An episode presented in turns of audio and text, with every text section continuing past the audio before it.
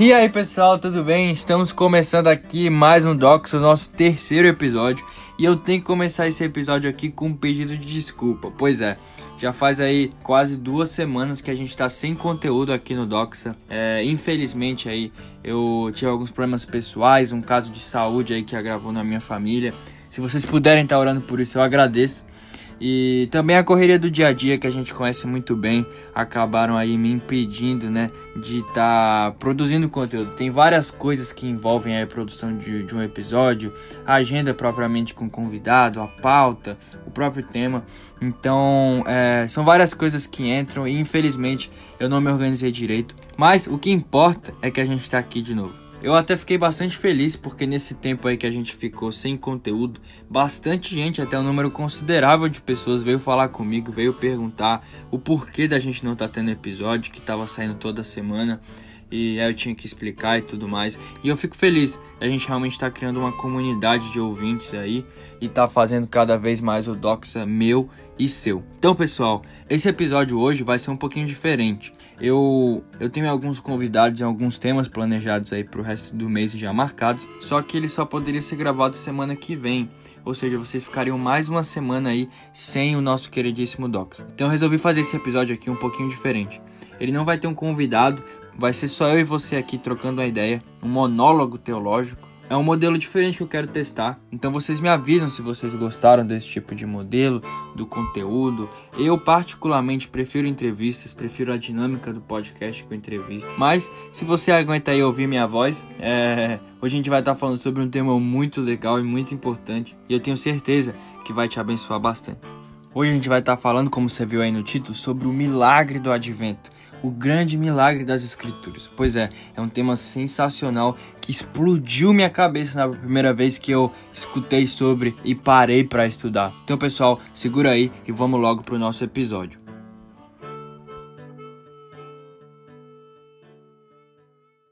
Você já se perguntou então de onde vem o nosso calendário? Quem inventou que determinada época a gente deveria dar presente para nossas mães, de outra época nós deveríamos lembrar tal tipo de pessoa, ou agir de certa maneira, ou ficar feliz, triste, depende da estação. Pois é, a verdade é que o mundo possui um calendário próprio e que na maioria das vezes no nosso mundo ocidental está relacionado a algum tipo de consumo, né? Aqui nos Estados Unidos, é, a partir da semana ali do Halloween, a gente entra numa espiral aí de loucura, pulando de festa em festa, é, Halloween, Thanksgiving e depois o Natal. Então é um tempo bastante corrido. Mas você já se perguntou quem inventou isso e por que que o mundo está ditando o ritmo da sua vida?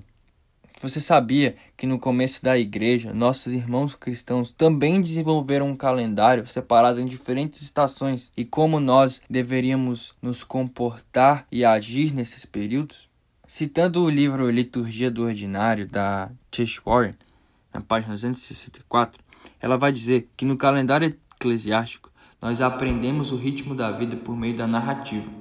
A cada semana, nós reencenamos a obra criativa de Deus e o seu descanso. A cada ano, contamos de novo a história de Jesus. Advento, Natal Epifania, a história do povo de Deus ansiando por um Messias, o nascimento de Cristo, então a sua revelação como Rei para todo o mundo. Temos também a Quaresma, Páscoa e Pentecostes, a história da tentação de Cristo, sua vida no mundo caído, sofrimento, morte, ressurreição e ascensão, e então a vinda do Espírito Santo e o nascimento da igreja. Nós vivemos essa história a cada ano, semana a semana, vivendo na prática o que confessamos no credo e na forma como nomeamos os nossos dias. No ano litúrgico, nunca há celebração sem preparação.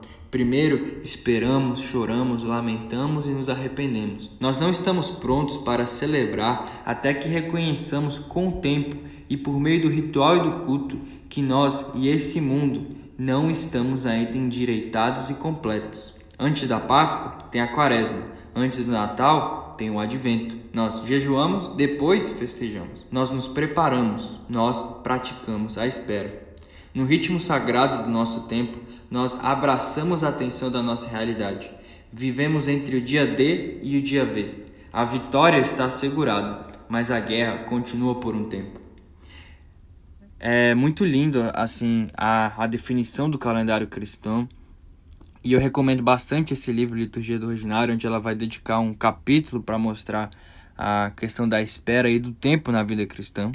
Mas basicamente, é, o calendário eclesiástico é esse calendário que ele é baseado na história redentora de Deus. Então, cada uma das estações, né, a quaresma, a páscoa, pentecostes, o tempo comum, que de comum não tem nada, né, o advento, o natal e a epifania, todos eles, como a Tish descreveu, vão encenar a história de Deus e a história da redenção. E para nos ajudar a observar esse calendário, existe um recurso que, se você é meu amigo, eu provavelmente já comentei do lecionário para você. Né? O lecionário ele é um devocional que é baseado aí no calendário litúrgico e todas as leituras dos textos bíblicos que a gente lê durante é, esses devocionais diários, eles nos remetem a cada um desses períodos e traz essa realidade, essa história para nossa vida diária. A sensação que eu tenho ao fazer o lecionário é de realmente mergulhar aí na grande narrativa redentora de Deus para o universo. E caso você não saiba, nós agora estamos entrando aí na estação do Advento. Se eu não me engano, começa dia 26 ou dia 29 agora de novembro.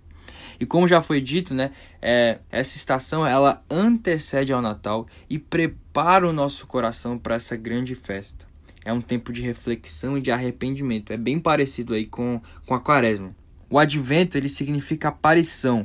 Aí nos tempos bíblicos ele era bastante associado à chegada de um rei ou de alguém muito importante e relevante.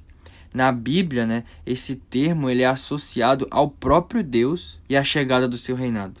Então, o que nós preparamos e esperamos durante esse tempo do advento é para celebrar nada mais, nada menos que o maior milagre da história, que é a encarnação. Pois é, isso pode gerar um pouco de confusão, né? Porque você pode estar se perguntando aí, uai, Mateus, é, não seria a ressurreição o maior dos milagres, né? Ela parece ser um negócio bem importante.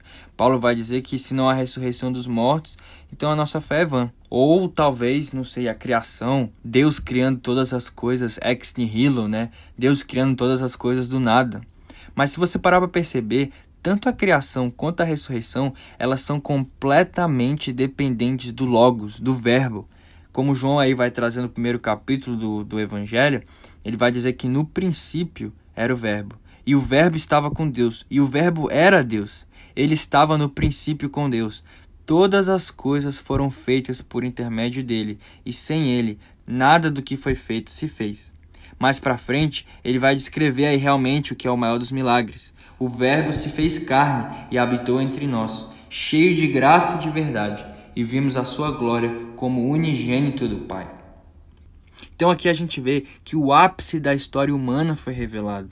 O momento que a criação foi abalada em todos os seus sentidos foi o momento em que Deus se tornou um de nós. Segunda pessoa da, da Trindade se humilhou de tal maneira que se tornou um bebê no ventre de uma jovem virgem. O C.S. Lewis, no seu livro Milagres, ele vai escrever um dos capítulos que mais me impactaram na minha jornada. O nome do capítulo é O Grande Milagre, e nele o Lewis, o Lewis vai apontar para o fato de que talvez o cristianismo seja a única religião que a gente não pode suprimir os elementos miraculosos. Por exemplo, ele dá lá o exemplo de, do budismo.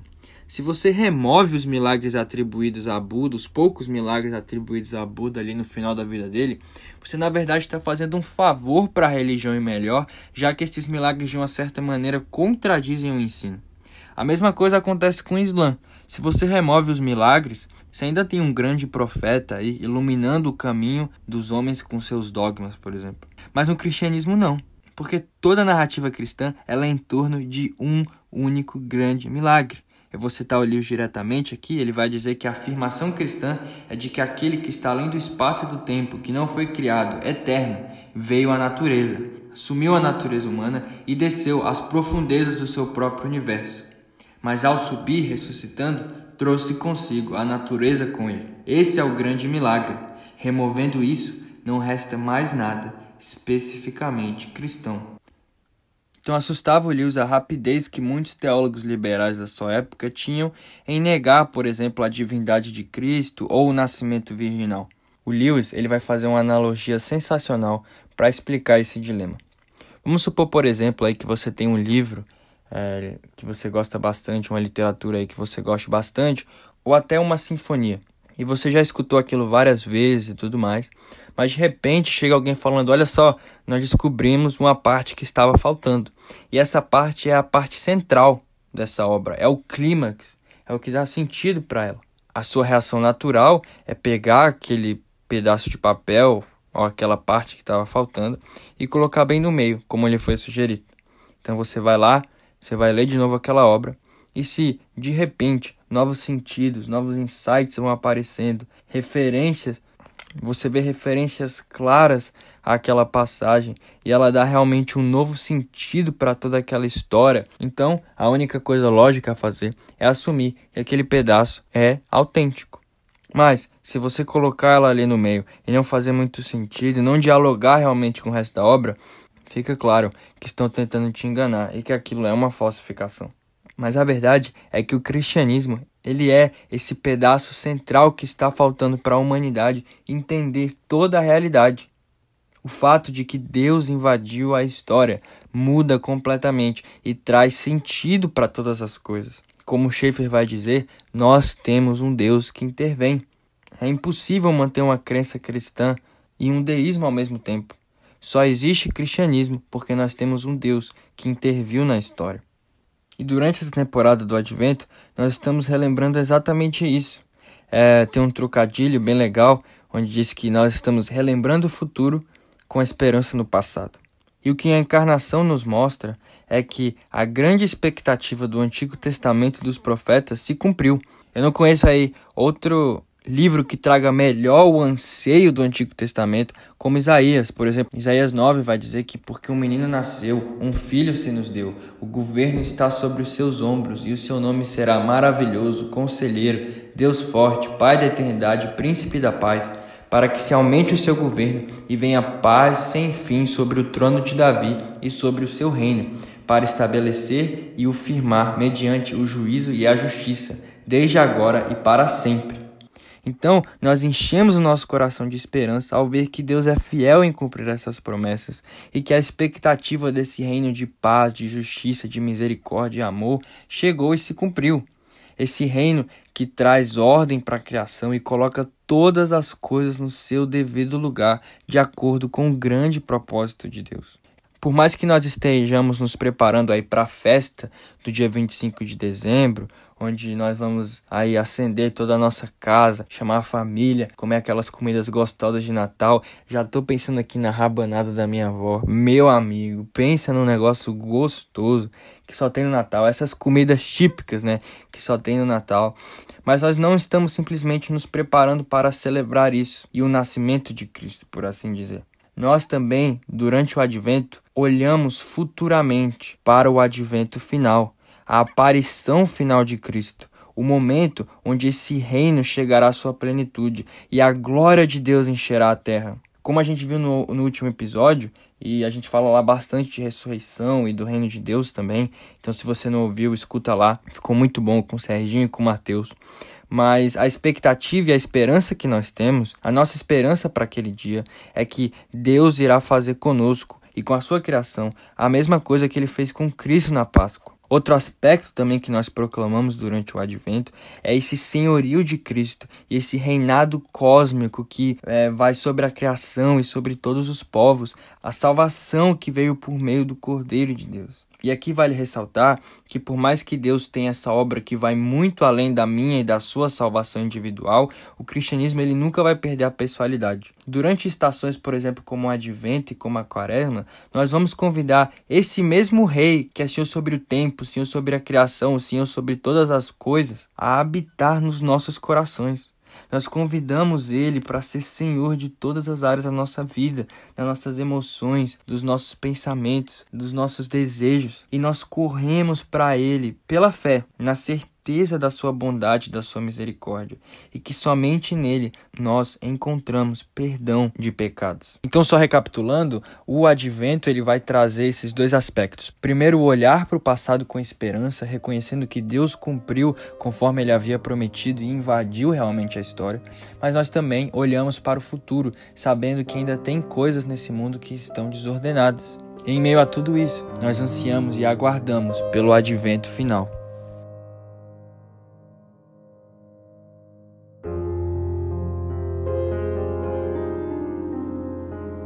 Bom, então no meio de todo o caos e toda a destruição causada pelo pecado, Deus interveio.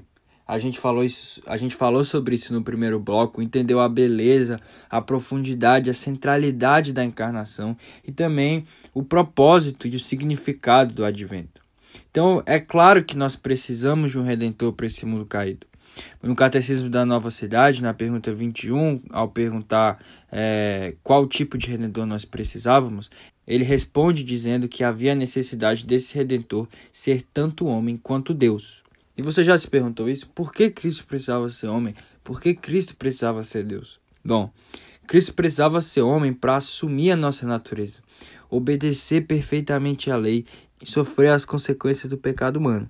Mas também ele precisava ser aquele que cumpriria as profecias, o Messias aguardado, o segundo Adão, o legítimo rei da linhagem de Davi aquele proto-evangelho de Gênesis 3 que sustentou a fé do povo no Antigo Testamento, a promessa que da semente da mulher viria aquele que esmagaria a cabeça da serpente.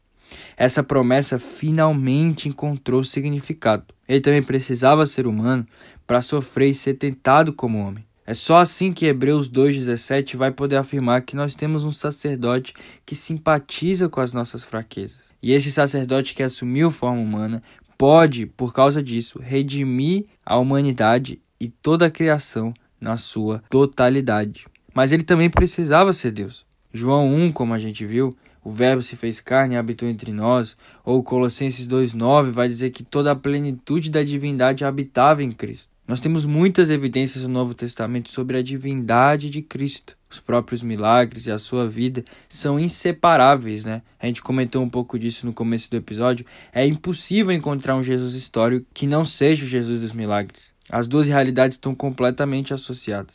E a verdade é essa: Cristo era Deus. Somente Deus pode perdoar as transgressões cometidas contra ele.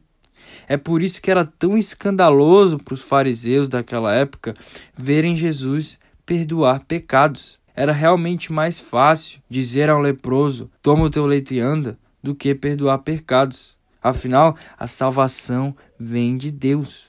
Então Cristo ele precisava ter essas duas naturezas também para ser o mediador perfeito entre homem e Deus, rompendo definitivamente então com a separação entre a criação e o criador. Por isso, se Cristo não for vera Deus, vera homo, na linguagem clássica, né, que quer dizer verdadeiramente homem e verdadeiramente Deus, então a nossa redenção não foi completa. Mas esse entendimento dessas duas naturezas de Cristo na sua totalidade trouxeram muita treta na história da igreja. Realmente, é, depois ali do Concílio de Nicéia, onde vai realmente, onde nós vamos chegar aí no ortodoxia quanto à questão da Trindade, reconhecendo Cristo ali como a segunda pessoa da Trindade, Deus de Deus, da mesma natureza, gerado, não criado. Isso tudo é muito lindo, mas também geraram outros questionamentos e outras perguntas relacionados à obra de Cristo aqui na Terra. Porque é difícil você associar, por exemplo, a natureza humana a natureza divina. Como que essas duas coabitaram ali com Cristo? Como é possível que ele não deixou de ser Deus para se tornar homem? Ou como Cristo poderia permanecer homem e ainda assim permanecer Deus? E depois de vários séculos aí de discussão é, sobre esse assunto e diferentes tentativas por teólogos, filósofos, bispos, mestres aí de tentar conseguir trazer uma solução, a igreja é, se reúne para um dos concílios mais importantes da história do cristianismo, o Concílio de Calcedônia em 451. Ali se reuniram mais de 520 bispos e a história conta que praticamente todos eles abriram a boca em algum momento para adicionar à discussão. A igreja ali estava dividida em basicamente assim dois grupos. um proveniente de Alexandria, conhecido como a Escola de Alexandria, e do outro lado, a Escola de Antioquia. A Escola de, de Antioquia vai trazer mais uma ênfase no Logos, na unidade de Cristo, né?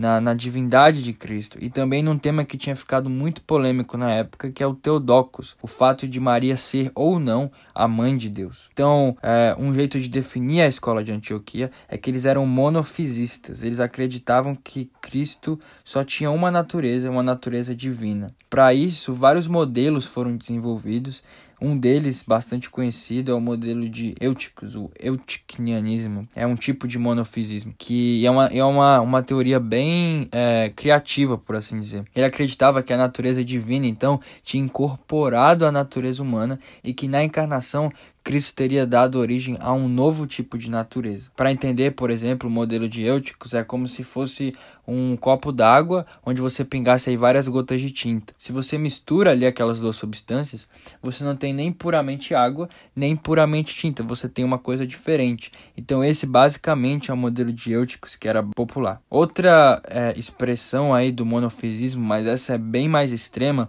era de Apolinário, que tinha até sido rebatida e, e, e desconsiderada antes mesmo do concílio de Calcedônia. Né? O Apolinário, que ele era é o bispo de Laodiceia, ele dizia que Cristo não possuía é, nenhuma alma, nenhuma mente. Ele, no lugar disso, ele tinha é, o Logos, a palavra de Deus. Ou seja, Deus basicamente só assumiu um corpo humano. A mente e o espírito dele eram divinos. E aqui você vê bastante influência da filosofia grega, que o cristianismo estava sendo completamente exposto naquele momento, né? O cristianismo já andava com as próprias pernas, tinha deixado de ser aí uma seita judaica e estava se abrindo aí realmente para o mundo e ganhando cada vez mais relevância como a religião é, do Império, o Apolinário vai pegar emprestado a antropologia grega, que, que separa o homem em três, né? essa tricotomia de corpo, alma e espírito, que a Bíblia não ensina. O problema do modelo de Apolinário é que o homem precisa de salvação para um todo. Não é só o corpo humano que precisa de salvação todo o nosso espírito, a nossa alma, a nossa mente, a nossa consciência, todos esses aspectos que Paulo traz. E a Bíblia sempre vai abordar o homem na sua totalidade, como ele em seu todo, precisando de, sal de salvação. O outro lado, que é a escola de Antioquia, vai ter mais uma ênfase aí no fato de que Deus se tornou homem. Vai trazer bastante foco aí para é, a humanidade de Cristo, né? E muitos nessa escola vão defender, em contraste com, com Alexandria, que Maria somente é a mãe da parte humana de Cristo. Então Maria não era a mãe de Deus. A escola de Antioquia então vai ser associada com o diofisismo, né? que era bastante influenciado pela ideia de um cara chamado Nestório. Nestório basicamente defendia que Cristo possuía duas pessoas. Ele tinha uma pessoa humana e uma pessoa divina, e que às vezes essa pessoa humana se manifestava, às vezes a pessoa divina se manifestava, mas que existia uma linha aí bem separada entre as duas. O problema dessa visão é porque a Bíblia nunca vai se referir a Cristo dessa maneira, né? É, Cristo é um, ou é dois? A Bíblia sempre se refere a ele como o unigênito de Deus. Ele também fala, se refere a mim e nunca a nós. Isso traz alguma outra, algumas outras implicações. Então, tipo assim, é, Cristo seria somente um homem aí que foi adotado para que Deus pudesse viver dentro dele. É bem radical a separação entre essas duas naturezas aí no, no diofisismo, né? Então a gente vê mono é um, fisionatureza. É, dio é dois, então uma natureza ou duas naturezas. A solução então da Calcedônia, ela vai ser algo intermediário. É, pegando emprestados certos termos da, da filosofia grega, como hipostasis para definir a pessoa e físio para definir natureza, o Conselho de Calcedônia vai defender que Cristo ele é uma pessoa e ele possui duas naturezas. Essa união entre as duas naturezas é conhecida como união hipostática, né? Termo chique, legal, você já aprendeu. É, quem vai ter bastante influência nessa decisão é o Papa Leão de Roma. Ele vai dizer que as duas naturezas e substâncias elas permanecem intactas, mas que elas se unem em uma pessoa e que é impossível aí você traçar uma linha separando uma da outra. Cristo é uma pessoa só, com duas naturezas. Por isso, Calcedônia conseguiu entender a integridade da pessoa de Cristo e que era necessário que ele mantesse totalmente a sua humanidade e totalmente a sua divindade, como a gente falou um pouco mais cedo. E depois dessa longa discussão aí, entendendo a natureza da encarnação e essas questões que permanecem um mistério para a gente e que nós, na nossa é, limitação humana, não conseguimos plenamente compreender, é muito fácil a gente perder de vista o que a Bíblia realmente está nos ensinando e nos surpreendendo. Certamente a encarnação é de longe o maior milagre em toda a Bíblia. Como já disse antes, a encarnação ela é infinitamente mais impressionante e chocante do que a ressurreição e até do que a criação do universo. O fato de que o Deus infinito, onipotente, pôde se tornar homem e se unir à natureza humana para sempre. Dessa maneira, o Deus infinito se tornou uma pessoa com o homem infinito e ele vai permanecer dessa maneira por toda a eternidade. Meus irmãos, vocês têm noção disso? Vocês têm noção de que hoje existe um homem sentado à direita de Deus? Cristo permanece com seu corpo e assumiu essa forma para todo sempre. E essas características são o que tornam o milagre da encarnação tão profundo e misterioso ao mesmo tempo. E da mesma maneira, nós também vimos a necessidade de esperarmos por esse advento final. Por isso, a doxologia desse, desse episódio vai ter tudo a ver com uma história do advento.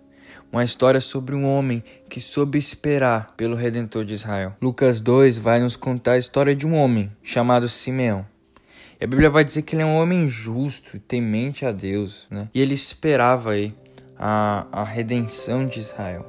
E, e nós sabemos aí que em algum momento da sua vida ele teve um encontro aí poderoso com Deus, no qual o Espírito Santo tinha revelado para ele que antes dele morrer, ele veria o Salvador Jesus Cristo. Eu fico imaginando a vida de Simeão. Ele foi um homem que então desde esse episódio ele deve ter passado a vida inteira escaneando a face das pessoas, procurando, sempre atento, a todo momento mantendo a chama daquela ardente expectativa que ele possuía. É, eu não sei se você já tentou procurar por alguém que você nunca viu na vida, e é uma tarefa difícil, de alguma maneira. Então, Simeão sabia que no momento que ele olhasse para aquele homem, que ele olhasse para o Redentor de Israel, para o Cordeiro de Deus, o Messias prometido, ele o reconheceria. E foi isso que aconteceu. Oito dias depois do nascimento de Jesus, Maria e José levam o seu filho ali para ser circuncidado. E de alguma maneira a, a Bíblia nos diz que Simeão foi movido pelo Espírito Santo. Ela não explica como isso aconteceu, só que ele foi movido realmente a, a ir para o templo. E quando os pais de Jesus trouxeram o menino para onde Simeão estava, a Bíblia vai nos dizer que ele tomou o menino pela mão nos braços e louvou a Deus, dizendo: E esse aqui é o nosso texto da doxologia hoje. Agora, Senhor, despede em paz o teu servo segundo a tua palavra, pois os meus olhos já viram a tua salvação, a qual preparaste perante a face de todos os povos para iluminar os gentios e para a glória do seu povo Israel.